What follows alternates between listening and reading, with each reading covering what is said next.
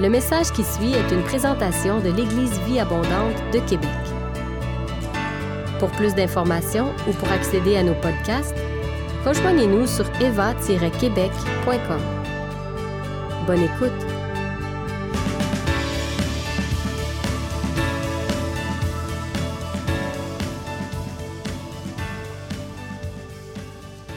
Alors, je commence ma prédication ce matin par cette image.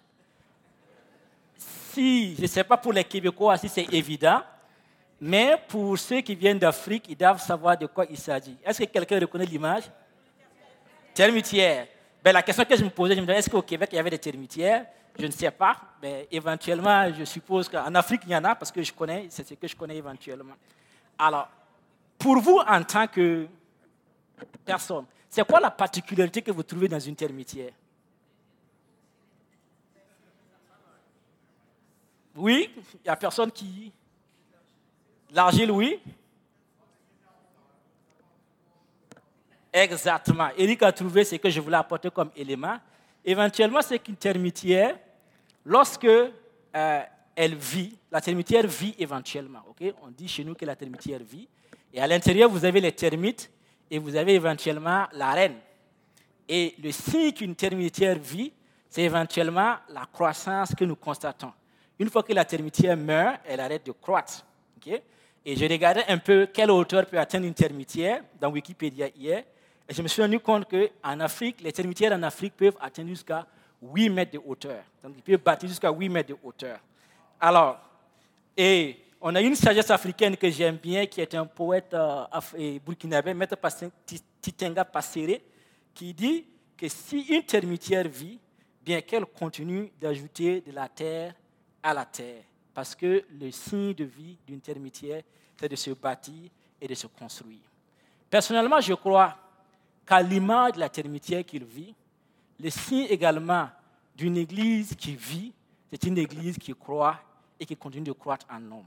Et je déclare et je le constate également que l'église vie abondante est une église vivante. Parce que, comme vous l'avez constaté, notre église ne fait que croître en homme et nous faisons que grandir. Mais je crois, au-delà de cette croissance que nous constatons, qu'il y a plus et que le Seigneur nous appelle éventuellement à grandir. Et cette croissance-là, je le crois éventuellement, passe par l'annonce de l'Évangile, par la prédication de l'Évangile de Jésus-Christ. C'est-à-dire annoncer l'Évangile, que Jésus-Christ est Seigneur, et ainsi participer à la croix de l'Église et à l'avançement du royaume de Dieu sur terre. Alors, c'est légitime pour nous en tant que chrétiens que dans notre cheminement, on s'amène tous à poser la question, mais quel est l'appel de Dieu pour ma vie? À quoi est-ce que le Seigneur m'appelle? Quelle est la destinée que le Seigneur a pour moi? C'est tout à fait normal que nous nous posons cette question-là en tant que chrétiens. Mais je crois aussi qu'au-delà éventuellement de nos appels individuels, il y a une mission commune à laquelle le Seigneur appelle tout chrétien. Et cette mission-là, éventuellement, c'est l'évangélisation. Nous sommes appelés à être des témoins de la parole de Dieu sur terre. Nous pouvons également nous poser légitimement la question, est-ce que moi, en tant que chrétien individuel de l'EVA, est-ce que je suis appelé à annoncer l'évangile? Ou est-ce que l'évangile est réservé à une catégorie spécifiquement de chrétiens que le Seigneur a dédié, qu'on a consacré comme évangélistes?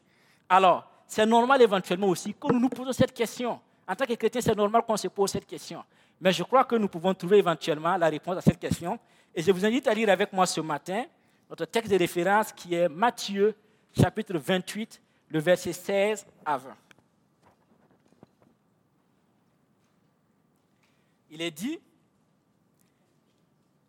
28, le verset 16 à 20. Les onze disciples allèrent en Galilée sur la montagne que Jésus leur avait désignée. Quand ils le virent, ils se prosternaient devant lui. Quelques-uns eurent des doutes. Jésus s'approcha et leur dit, Tout pouvoir m'a été donné dans le ciel et sur la terre. Allez donc et faites de toutes les nations des disciples en les baptisant au nom du Père, du Fils et du Saint-Esprit, et enseignez-leur à observer tout ce que je vous ai prescrit. Et voici, je suis avec vous tous les jours jusqu'à la fin du monde. Dans ce passage, nous voyons euh, Jésus qui était avec ses disciples dans ses dernières heures sur terre. il était appelé à repartir vers son Père, et il donnait en quelque sorte les, les dernières instructions, sa dernière volonté, qui est comme un testament ou une lettre de mission qu'il est en train de confier à ses disciples avant de partir. Vous savez, lorsque vous êtes employé dans, dans un service ou que vous êtes employé dans l'administration publique, qui est le domaine dans lequel j'étudie, alors on vous donne ce qu'on appelle une lettre de mission. Et la lettre de mission consigne essentiellement ce que l'on entend de vous dans le poste que vous occupez.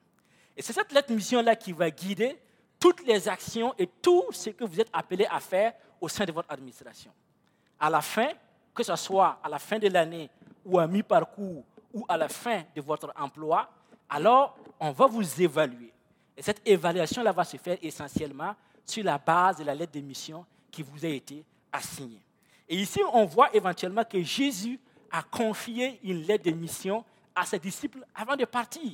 Et cette lettre de mission-là, c'est Allez donc et faites de toutes les nations des disciples en les baptisant au nom du Père, du Fils et du Saint-Esprit et enseignez-les à observer tout ce que vous vous ai prescrit. Donc le dernier vœu de Jésus pour ses disciples était qu'ils aillent et qu'ils fassent éventuellement de nouveaux disciples en les baptisant.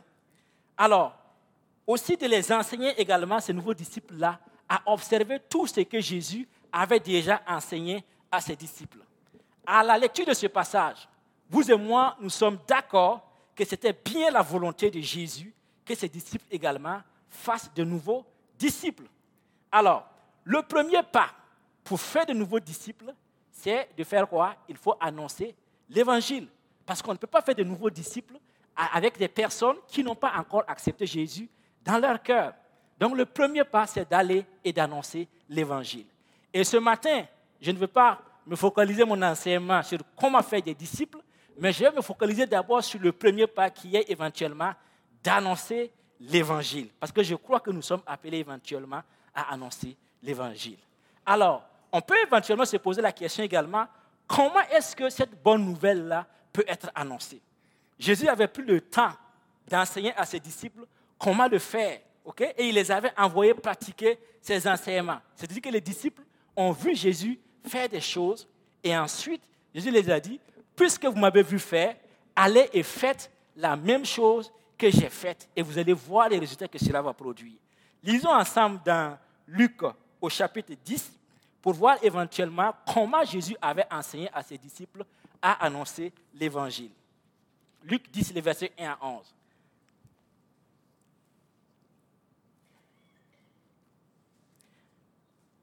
Après cela, le Seigneur dit encore aux 70 autres, donc il avait désigné 70 disciples, et il les envoya devant lui, deux par deux, dans toutes les villes et dans tous les endroits où lui-même devait aller. Il leur dit, la moisson est grande, mais il y a peu d'ouvriers. Prions donc le maître de la moisson d'envoyer des ouvriers dans sa moisson.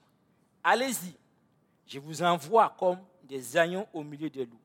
Ne prenez ni bourse, ni sac, ni sandales, et ne saluez personne en chemin. Dans toute maison où vous entrerez, dites d'abord que la paix soit sur cette maison. Et s'il se trouve là un homme de paix, votre paix reposera sur lui. Sinon, elle vous reviendra. Restez dans cette maison.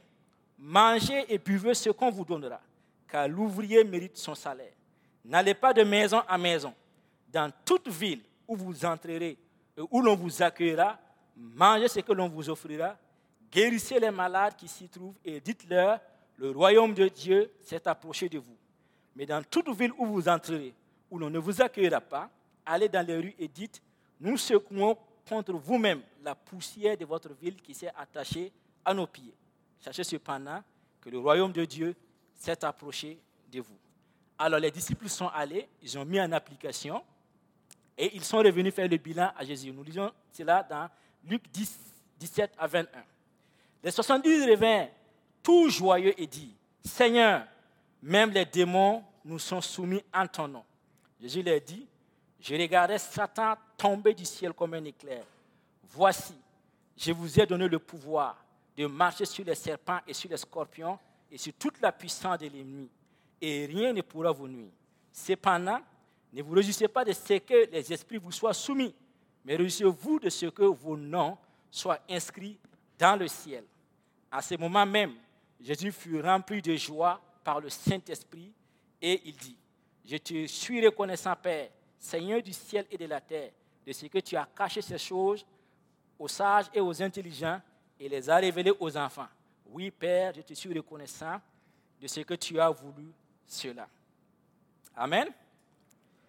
Alors, ici, comme nous pouvons le constater, les disciples, après avoir suivi Jésus, de village en village, après l'avoir vu multiplier les pains, multiplier les poissons, guérir les malades, chasser les démons, alors guérir les paralytiques, à leur tour également, Jésus les envoyait dans le champ missionnaire pour la moisson, c'est-à-dire ici annoncer la bonne nouvelle du royaume. Alors, il découle clairement que Jésus démontre à ses disciples que si lui, en tant que maître, a annoncé la bonne nouvelle et a guéri les malades, c'était à leur tour éventuellement de pouvoir éventuellement le faire. Donc, comme Jésus est, tel nous sommes appelés à, être. Donc, c'était d'ailleurs même le but même de leur disciples-là, c'est-à-dire de faire de nouveaux disciples comme le Maître faisait et ultimement faire de toutes les nations des disciples. Jésus lui-même le dit dans Luc 6, 40 qu'un disciple n'est pas plus grand que son maître. Mais tout disciple accompli est appelé à être comme son maître. Ainsi donc, mes frères et sœurs, l'évangélisation dans la vie d'un chrétien ne doit pas se limiter à un simple vœu ou à une simple intention ou se faire de manière occasionnelle, mais je crois que l'évangélisation pour nous en tant que chrétiens doit être un style de vie. Nous devons vivre vraiment de manière à ce que notre vie même en elle-même soit un témoignage pour ceux qui ne connaissent pas le Seigneur. Nous devons vivre de telle sorte que le but ultime de toute action que nous posons, de tout ce que nous faisons, c'est d'annoncer le royaume de Dieu sur terre et d'annoncer éventuellement qu'il y a la vie et la vie en abondance, avec, en abondance plutôt avec Jésus-Christ. Alors, maintenant, il peut être également légitime de nous poser la question comment est-ce que en 2020 nous pouvons annoncer l'évangile? Puis se dit ben ça, c'était au temps de Jésus, mais nous aujourd'hui, comment est-ce que nous pouvons annoncer l'évangile? Au travers du passage de Luc 10, il y a des principes que Jésus a enseignés à ses disciples, que moi j'aimerais qu'ensemble ce matin nous puissions extraire quelques-uns de ces principes. Ce, passage est plein d'enseignements, mais c'est quelques principes que je vais extraire. Et nous allons voir comment éventuellement nous pouvons les appliquer à notre vie d'aujourd'hui. Et également, je vais étayer ces principes-là à travers quelques témoignages personnels que j'ai vécus étant ici au Québec. ok? Pour qu'on puisse comprendre qu'éventuellement, ces principes-là peuvent toujours s'appliquer à nos vies. Premier principe que nous pouvons voir ici éventuellement, c'est la prière. Jésus demande à ses disciples de prier le maître de la moisson afin qu'il envoie les ouvriers dans son sang. En tant que chrétien, je crois fermement que la première étape dans tout ce que nous devons poser comme action, c'est la prière. Parce que tout combat que nous gagnons spirituellement va se manifester physiquement. Alors, si nous n'avons pas gagné un combat spirituellement, il est évident que nous allons accomplir des efforts sur le plan physique, nous allons souffrir et nous n'allons pas voir l'accomplissement. Mais une fois que nous nous mettons à terre et que, plutôt les genoux à terre, que nous prions que nous avons cette victoire dans le monde spirituel, physiquement, nous allons voir les choses s'accomplir. Alors, et si nous sommes d'accord éventuellement que nous sommes tous appelés à évangéliser, en tant qu'ouvriers dans le royaume, nous devons non seulement prier pour que Dieu suscite des ouvriers, mais vous observerez avec moi que lorsque Jésus a demandé à ses disciples de prier pour qu'on envoie des ouvriers, il n'a pas envoyé d'autres ouvriers. Ce sont les mêmes disciples que Jésus a envoyés. C'est vraiment bizarre. Jésus aurait pu dire, nous, on reste là, on va prier et on va demander au Seigneur d'envoyer d'autres ouvriers. Mais c'est quand même, ils ont prié, mais c'est les disciples qui ont été envoyés. Généralement, en tant que chrétien, lorsque nous lisons ce passage, je ne sais pas pour vous, mais pour moi, avant quand je lisais ce passage, j'avais l'impression qu'il fallait que moi j'intercède et dise Seigneur, oh, voici le Québec, il y a des gens qui ont besoin de t'entendre, envoie des gens. Mais je ne me voyais pas inclus dans ces ouvriers-là. Mais je pense qu'au travers de ce passage, Jésus nous enseigne, nous devons prier pour que le Seigneur suscite des ouvriers. mais nous devons prier pour que le Seigneur suscite en nous non seulement la volonté, le désir, mais également la passion pour annoncer l'Évangile. Nous devons prier pour nous-mêmes d'abord, parce qu'en tant que chrétiens, nous sommes amenés à annoncer l'Évangile. Et je l'ai dit de par le précédemment que lorsque nous lisons les Écritures, nous comprenons bien qu'en tant que disciples de Jésus, nous sommes appelés éventuellement à annoncer, appelés à annoncer l'Évangile.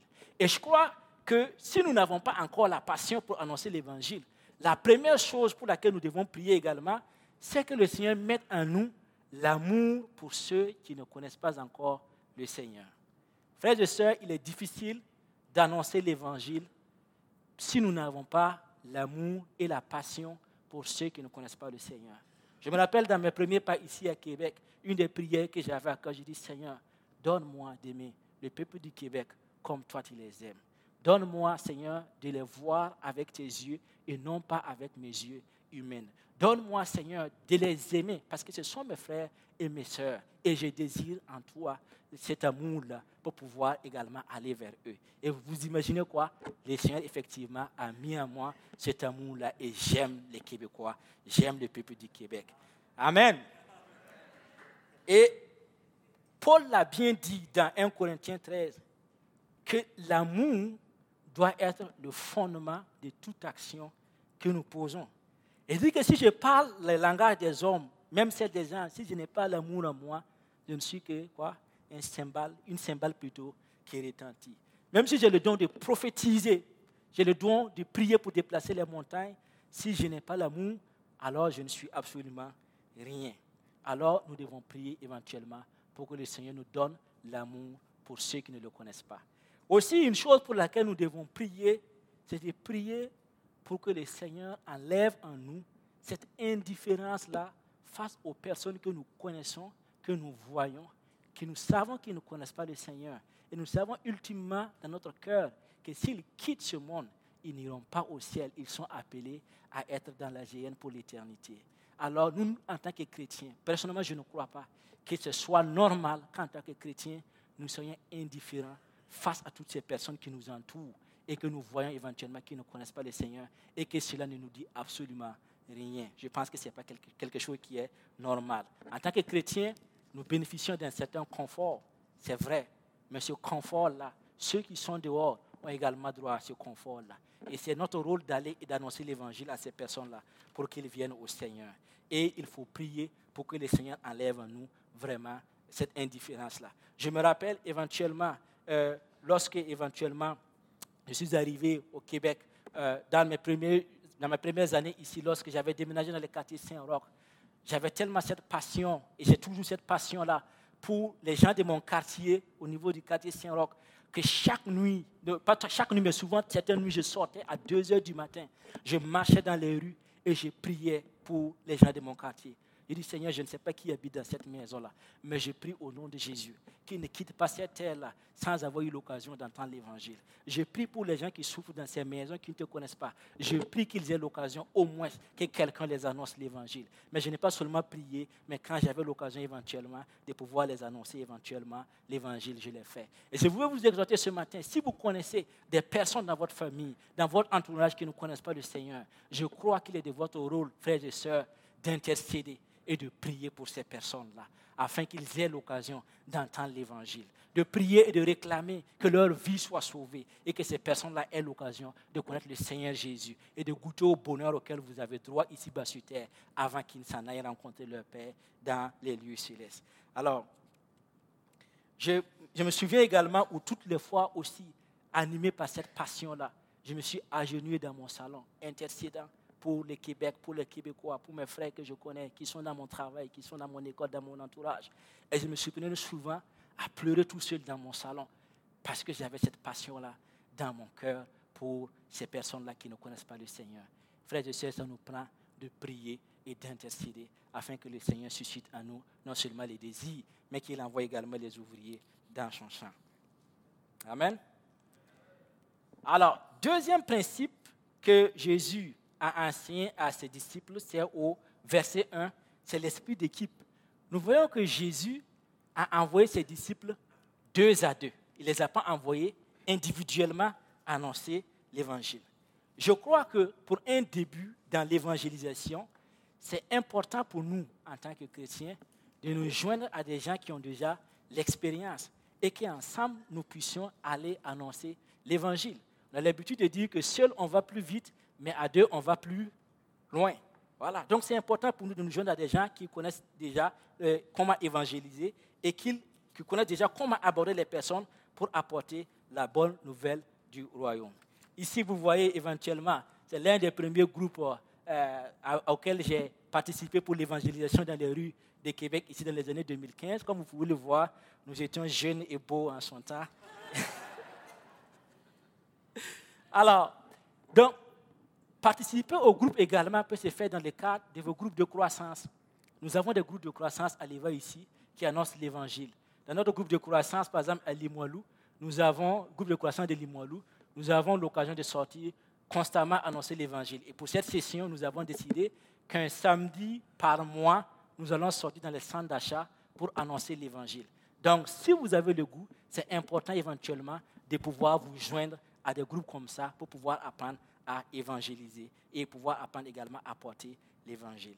J'ai vu dans ce groupe-là, depuis que nous avons commencé, des personnes qui avaient peur d'aborder même une personne dans la rue comme ça pour annoncer l'évangile, mais qui à la fin sont devenus des passionnés qui étaient vraiment en feu pour annoncer l'évangile éventuellement à Québec ici. Alors, cela peut se faire également dans le cadre, par exemple, d'un cours comme Parcours Alpha. Voilà, vous pouvez investir votre temps, inviter quelqu'un à venir prendre le cours Parcours Alpha et investir votre temps pour aller vous asseoir avec cette personne-là, s'assurer qu'elle comprend et après mener des discussions en privé avec cette personne-là, vous assurer éventuellement que la personne comprenne ce qu'elle écoute. Frères et sœurs, le Seigneur nous appelle à évangéliser. Et en équipe, nous pouvons faire de grandes choses. En équipe, nous pouvons apprendre à vaincre nos peurs, à vaincre nos inquiétudes par nos frères qui sont à côté, qui nous encouragent et qui nous réconfortent et aller annoncer l'Évangile.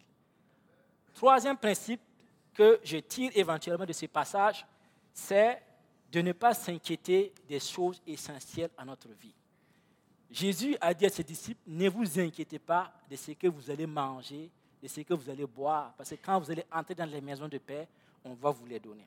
Ce que le Seigneur m'enseigne au travers de cela, c'est qu'il est très difficile de faire de l'évangélisation une priorité, de faire du royaume de Dieu une priorité si nous sommes constamment préoccupés et stressés par les choses essentielles à notre vie. Jésus nous invite dans les versets 4 à 5 à ne pas nous inquiéter de ce que nous allons manger, car le maître de la moisson prendra soin éventuellement de nous. J'ai la conviction dans mon cœur que lorsque nous sommes engagés dans ce qui tient au cœur du Seigneur, lorsque sauver les âmes devient une priorité pour nous, lorsque éventuellement les priorités du Seigneur deviennent nos priorités, le Seigneur prendra soin de nous. Il est dit dans Matthieu 6, 31 à 34, dans la version parole vivante, de bannir toute inquiétude de notre cœur, de ne pas nous poser la question de qu'est-ce que nous allons manger, qu'est-ce que nous allons boire ou avec quoi est-ce que nous allons nous habiller. Car le Seigneur qui prend soin des oiseaux du ciel sait très bien de ce que nous, nous avons besoin. Le Seigneur le sait. Et je peux vous le dire sur la base du témoignage de ce que le Seigneur a fait dans ma vie. Je ne peux pas témoigner pour quelqu'un d'autre, mais je peux témoigner pour moi-même que le Seigneur est fidèle. Le Seigneur est fidèle. Et j'ouvre mon cœur ce matin. Je me souviens lorsque je suis arrivé à Québec, je l'ai compté une fois à Pasteur Benoît. Je suis arrivé à Québec avec 200 dollars en poche et avec une prophétie comme quoi je n'allais manquer de rien, que le Seigneur prendra soin de moi. Et je peux vous garantir, après cinq années de vie à Québec, je n'ai jamais manqué de quoi que ce soit. Le Seigneur a toujours pris soin de moi. Et le Seigneur le fera toujours. Parce que lorsque nous nous consacrons nos cœurs à chercher sa volonté, à faire ce qu'il désire, le Seigneur prendra énormément soin de nous. Donc je vous invite vraiment, à travers ce passage, à ne pas laisser vraiment les soucis de ce monde constituer la priorité de nos vies. Ne pas laisser les désirs de ce monde être sur le trône de notre cœur, mais plutôt à chercher la volonté de Dieu. Sinon, quoi, il sera très difficile pour nous de pouvoir annoncer l'évangile de notre Seigneur Jésus. Amen. Quatrième principe que nous pouvons voir, Jésus parle de rechercher des hommes de paix. Alors, on peut se poser la question de savoir c'est quoi un homme de paix. De ma compréhension, un homme de paix c'est quelqu'un que le Seigneur a déjà prédisposé. Quelqu'un que le Saint-Esprit a déjà touché le cœur. C'est comme une terre qui a été labourée, sur laquelle on a ajouté des engrais, préparés et qui est prêt à être ensemencé. Vous êtes d'accord avec moi que c'est difficile d'arriver, de défricher un champ et de pouvoir semer?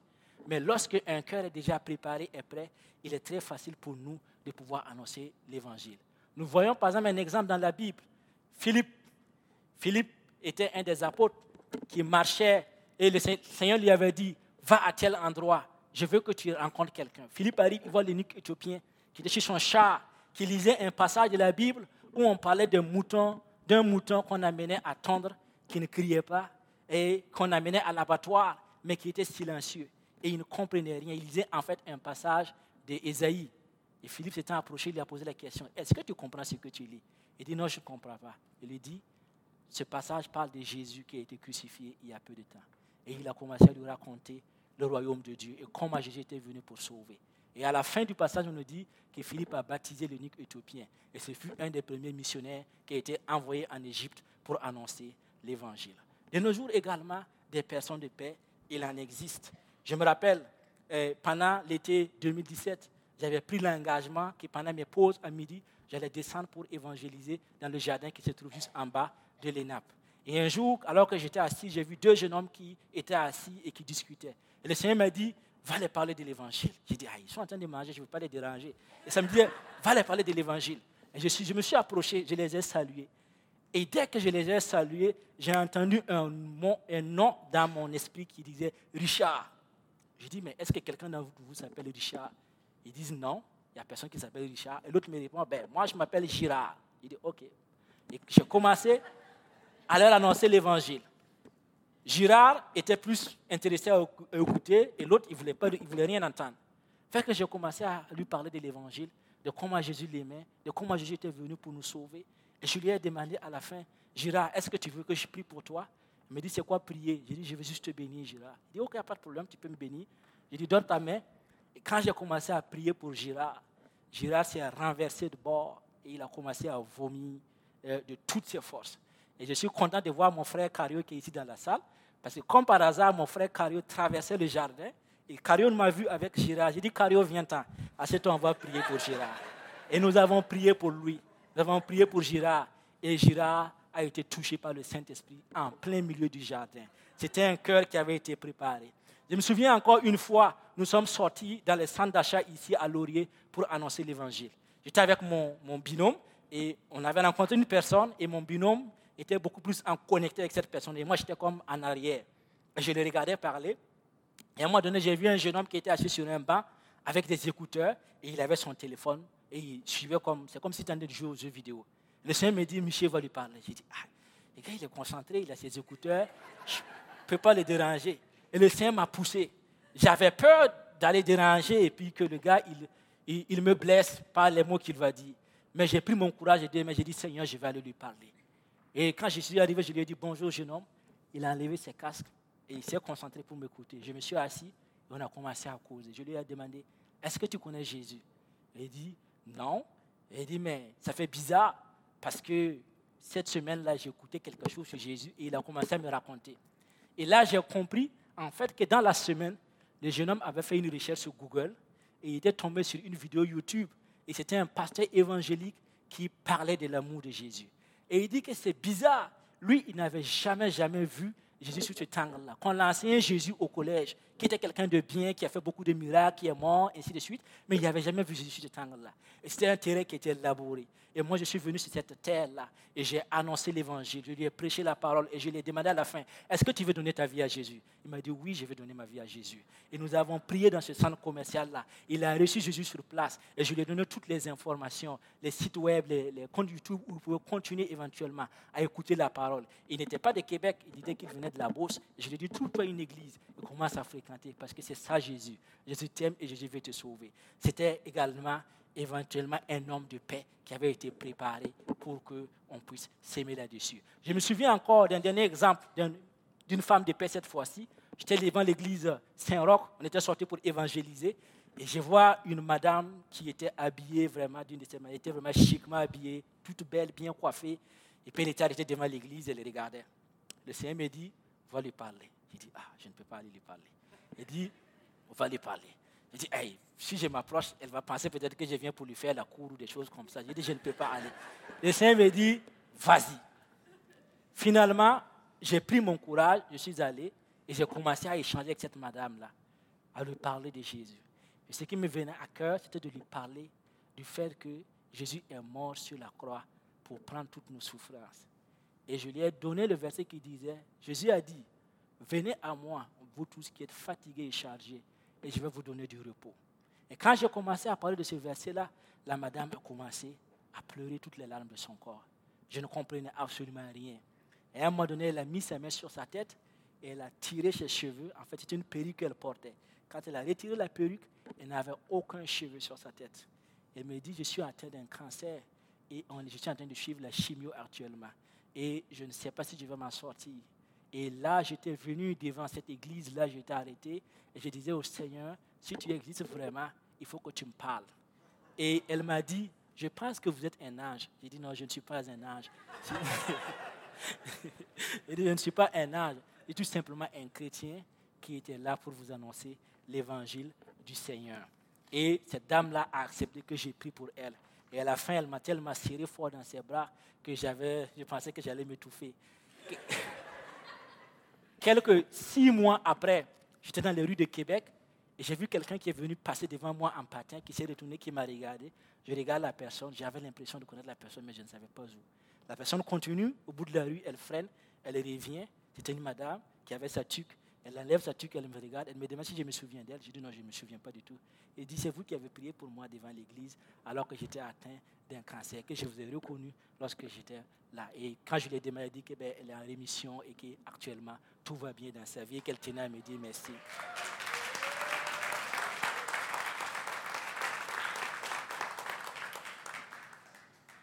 Un autre principe également que Jésus nous enseigne, c'est de guérir les malades. Frères et sœurs, je crois que Jésus veut que nous puissions guérir les malades. C'est comme la guérison des malades est comme vraiment une clé fondamentale pour ouvrir le cœur des gens à recevoir l'évangile. Lorsqu'une personne est guérie de sa maladie par la prière, c'est comme un chemin d'or qui est ouvert afin que Christ puisse marcher et entrer dans sa vie. J'ai expérimenté ce principe-là plusieurs fois dans ma vie. Et je crois que quand Jésus disait à ses disciples de guérir les malades, il savait pourquoi il le disait. Et je crois que cette guérison également des malades est pour nous aujourd'hui. Je me rappelle, lorsque nous étions en train de préparer Puissance et Amour en 2015, j'ai pris un temps, j'étais en train d'intercéder, de prier. J'ai demandé au Seigneur, je veux que tu m'utilises. Je veux vraiment pour guérir, prier pour que les gens puissent avoir la guérison et qu'ils soient touchés éventuellement par ton évangile au travers de la guérison des malades.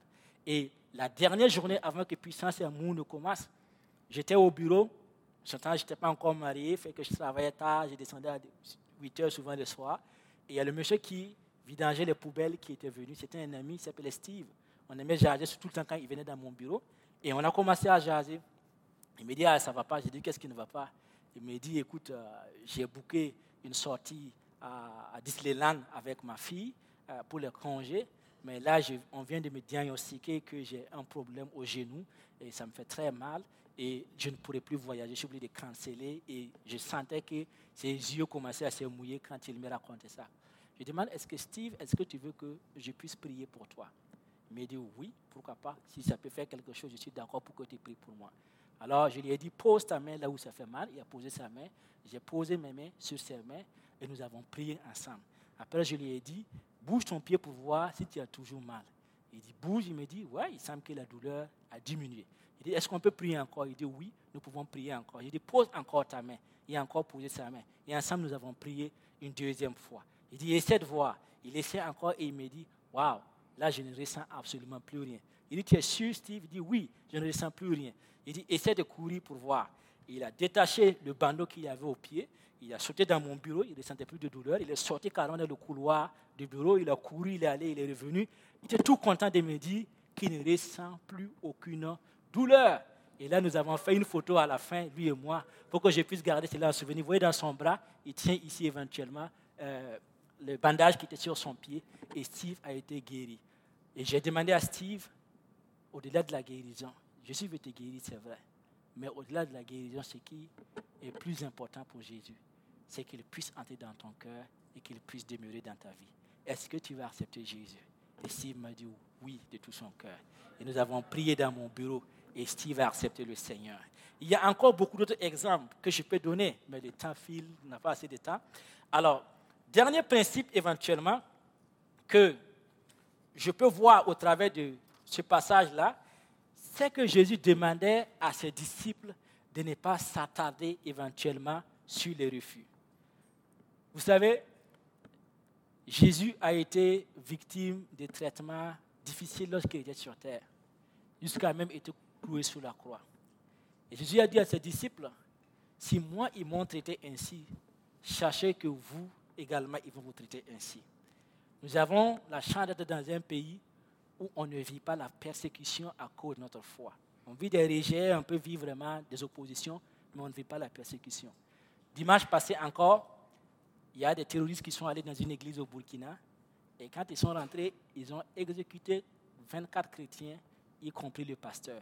C'est seulement les femmes et les enfants qu'ils ont épargnés. Tous les hommes qui étaient dans l'église ont été assassinés. Tout ça pourquoi?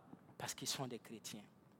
Souvent, lorsque je sors pour évangéliser avec mon équipe, lorsque nous sortons, on a fait souvent face à des gens qui m'ont souvent traité de sales noirs, qui ont souvent dit des choses vraiment qui étaient pas du tout intéressantes sur moi. Mais ce que nous devons comprendre, c'est que quand le monde nous rejette, ce n'est pas nous qui le rejetons, ce n'est pas Michel qui le rejette, mais c'est Jésus qui le rejette. Ce n'est pas une affaire personnelle. Alors, nous devons garder à l'esprit, frères et sœurs, que notre rôle à nous, c'est d'annoncer l'Évangile. La conviction du péché et la repentance, c'est l'œuvre du Saint-Esprit. Moi, ce que j'ai à faire, c'est de faire ma part et le Saint-Esprit fera sa part. C'est un deal que nous avons. Je fais ma part et le Seigneur fait sa part. Et si la personne reçue de le rejeter, ce n'est pas grave. Ce n'est pas moi qui le rejette, c'est le Seigneur qui le rejette. Ne nous laissons pas décourager et continuons de s'aimer la parole. Bon temps, mauvais temps, continuons d'annoncer la parole. Je vais encourager quelqu'un ici ce matin. Si tu connais quelqu'un dans ta famille éventuellement pour qui tu pries et que tu ne vois pas de résultats, je vais t'encourager à persévérer éventuellement dans l'annonce de l'évangile. Je vais t'encourager à persévérer, bon temps, mauvais temps, à annoncer l'évangile. Parce que le psaume 125, verset 5 à 6 dit que ceux qui sèment avec des larmes moissonneront avec des chants d'allégresse. Que celui qui marche quand il porte la semence revient avec allégresse et quand il porte ses gerbes. Et j'aimerais vous dire, frères et sœurs, souvent le refus auquel nous faisons face lorsque nous annonçons l'évangile n'est pas définitif. Le refus est souvent temporaire. Dans ma vie, je l'ai expérimenté, des gens que j'ai évangélisés qui ne voulaient rien entendre. Je prends un dernier exemple. Il y a un monsieur que j'ai connu avec ma famille ici. Il était très âgé. Je l'aimais bien, ce monsieur, et je lui ai dit un jour, est-ce que tu as déjà entendu parler de Jésus? Il m'a dit, ça là, je ne veux rien savoir. Et le fait que j'aimais ce monsieur, ça m'a comme un peu heurté qu'il me dise ça. Mais je savais que si j'insistais, ça allait prendre un coup sur notre relation. Et j'ai décidé éventuellement de ne pas insister, de laisser aller. Pendant la période des fêtes à côté ici, j'ai appris qu'il était malade, qu'il était atteint d'un cancer en phase terminale et qu'il avait décidé de ne plus se battre contre le cancer. Et j'ai eu la conviction d'aller lui rendre visite à l'hôpital. Je me suis déplacé dans sa chambre et lorsque je l'ai vu, quand il m'a vu, il a commencé à sourire. Il dit, tu es venu? J'ai dit, oui, je suis venu parce que j'ai entendu que tu étais malade et je voulais te voir. Et c'est là qu'il a commencé à me dire, dit, écoute Michel, le prêtre, il est venu cette semaine, et il a prié pour moi. Il m'a béni. J'ai dit, écoute, cher ami, c'est bon que le prêtre te bénisse. Mais c'est le plus important pour toi, c'est d'accepter Jésus dans ton cœur. C'est ça qui est la clé du salut. La bénédiction ne t'amènera rien. Mais est-ce que ce matin, tu veux accepter Jésus dans ta vie? Il m'a dit, oui, je veux l'accepter. Il dit, est-ce que tu veux prier avec moi pour recevoir Jésus dans ton cœur? Il dit, oui, je l'ai pris dans mes mains et nous avons prié ensemble. Alors que je priais, il y avait ces petits-enfants, ces petits-enfants qui étaient dans la salle avec moi et qui m'écoutaient parler. Tout le monde s'est mis à pleurer. Et lui-même, il pleurait. Il ne pleurait pas des larmes de douleur, mais En même temps qu'il pleurait, il se mettait à rire, il souriait éventuellement des larmes qui coulaient. Et à ce moment, j'avais la conviction que mon ami venait d'accepter le Seigneur Jésus. Je l'ai quitté, je suis parti et quatre jours après, j'ai appris qu'il avait rejoint le Seigneur. Et ma grande consolation, c'est qu'éventuellement, je crois qu'il a accepté le Seigneur et qu'il est avec le Père actuellement. Frères et sœurs, la Bible nous dit qu'il y a de la joie dans le ciel lorsqu'une personne donne sa vie au Seigneur. Jésus a tressailli de joie parce que l'annonce de l'Évangile a fait tomber Satan du ciel. C'est la seule manière pour nous, je pense, de faire répandre le royaume de Dieu et de faire éventuellement échouer le royaume des ténèbres. Aujourd'hui, il y a des gens qui n'ont pas le confort que nous avons. Il y a des gens qui attendent que quelqu'un s'élève et qu'il vienne annoncer l'évangile. Nos voisins à côté attendent. Nos propres familles attendent. Nos collègues au bureau que nous côtoyons tous les jours, ils attendent que nous fassions un pas pour connaître qu'il existe Jésus-Christ, qui est le Sauveur. Et de ce que j'ai comme expérience sur ma vie, je ne parle que sur ma vie parce que c'est ce que je connais le mieux. Le Seigneur n'attend pas que nous soyons qualifiés avant de nous utiliser. Tout ce que le Seigneur désire, c'est est-ce que nous sommes disposés? Est-ce que nous voulons répondre à son appel? Est-ce que nous voulons décider aujourd'hui de faire de son royaume une priorité pour nos vies? Si nous prenons cette décision, alors le Seigneur va nous utiliser. Tout ce que j'ai cité ici, je suis convaincu que si le Seigneur a pu utiliser un Africain comme moi qui ne connaissait pas le Québec pour faire ce qu'il a fait au Québec, il peut mille fois vous utiliser, vous les Québécois, qui connaissez la culture de votre peuple, qui êtes né dans ce peuple, qui a grandi dans ce peuple et qui connaissez mieux que moi. Le Seigneur veut vous utiliser. Mais tout ce qu'il attend, est-ce que réellement nous voulons reconsidérer nos priorités aujourd'hui? Est-ce que nous voulons reconsidérer nos priorités aujourd'hui et faire de l'avancement du royaume une priorité? Le Seigneur vous bénisse. Je vais demander au pasteur Junior de venir. Alors, si vous vous sentez interpellé ce matin,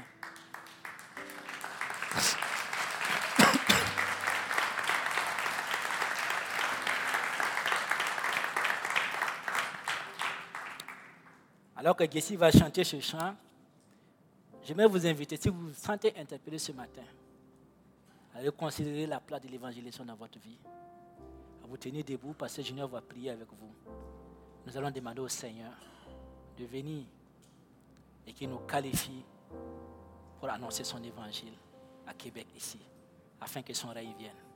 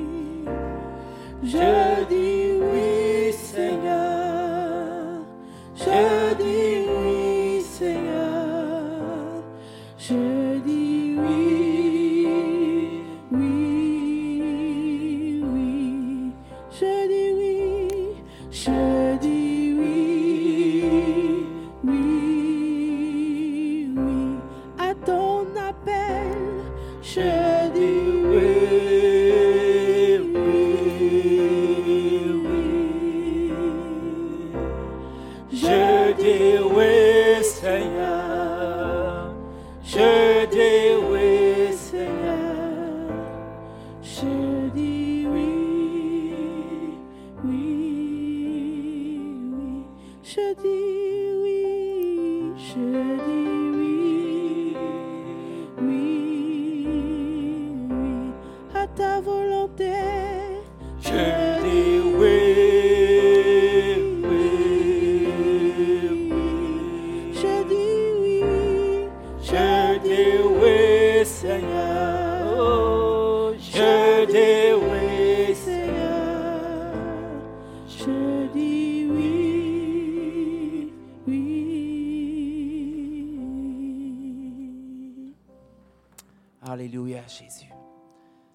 merci pour ta parole ce matin. Seigneur, merci pour ton esprit, Seigneur, qui, qui fait son œuvre, Seigneur, dans nos cœurs, dans nos vies, Seigneur, qui, qui communique tantôt d'une façon, tantôt d'une autre, ton cœur, ton désir, ta volonté, Seigneur. Et je crois tellement, Seigneur, que c'est encore une fois ton Saint-Esprit, Seigneur, qui a déposé dans le cœur de Miché cette parole, ce message. Seigneur, parce que tu désires, Seigneur, non que nous soyons en mesure d'entendre des témoignages de, de vie qui ont été transformés, qui ont été touchés, bénis, visités par Dieu, par d'autres personnes, mais tu désires que nous-mêmes, nous soyons les premiers participants spectateurs. Seigneur, des outils, des instruments entre tes mains, Seigneur, que de nos propres oreilles, Seigneur, nous allons pouvoir entendre des gens devant nous témoigner qu'ils ont été touchés, visités, rencontrés, guéris, parce que nous avons osé ouvrir la bouche, parce que nous avons osé dire oui, mais pas dire oui à n'importe qui, n'importe quoi, te dire oui à toi, le roi des rois, le Seigneur des seigneurs. Et Seigneur, peu importe où est-ce que nous en sommes dans notre marche avec toi, peu importe où ce que nous en sommes, Seigneur, dans notre dans nos intentions, Seigneur, dans notre volonté, Seigneur, ou dans notre réserve en ce qui concerne l'évangélisation. Seigneur, je te prie, Seigneur, que ce que Miché a partagé au début de son message, Seigneur, que nous ne puissions pas, Seigneur, voir ça pour des ouvriers que tu désires envoyer, qui nous sont euh, éloignés. Mais Seigneur, nous disons oui à tout ce que tu as pour notre propre vie. Et Seigneur, je crois que, comme Miché disait, Seigneur, il n'y a pas de, il y a pas de hasard, Seigneur, il n'y a pas de, de timing plus parfait que ton timing à toi, Seigneur. Euh, je crois que dans cette année 2020 à l'EVA, il y a une place particulière pour l'évangélisation. Pas une évangélisation qui va passer par des, des, grands évangélistes qui vont passer sur cette plateforme, mais que tu vas permettre, Seigneur, que cette évangélisation dans nos propres vies personnelles, à nous qui formons l'Église vie abondante, va prendre une place plus une place plus grande. Et peut-être que, comme Miché mentionnait dans son premier point, la prière, peut-être que ça va débuter par la prière, mais rapidement, tu vas mettre dans nos cœurs, dans nos esprits et dans notre volonté d'aller plus loin afin de témoigner de ton nom et que le plus grand nombre puisse entendre parler de toi. Seigneur, je te prie que ça ne soit pas un message qui va s'oublier dans les prochaines heures, les prochains jours, prochaines semaines. Des fois, c'est impressionnant de voir à, quelle rapidité on est en mesure d'être oublieux. Mais je te prie que par ton esprit, ce message demeure et fasse son chemin dans nos cœurs, dans nos esprits. Et ce, pour ta plus grande gloire. Dans ton précieux nom, Jésus. Amen. Si vous avez aimé ce message, nous vous invitons à vous joindre à nous lors de nos rencontres du dimanche matin. Vous trouverez l'horaire et l'emplacement de nos réunions sur notre site internet eva-québec.com. N'hésitez pas à communiquer avec nous et que Dieu vous bénisse.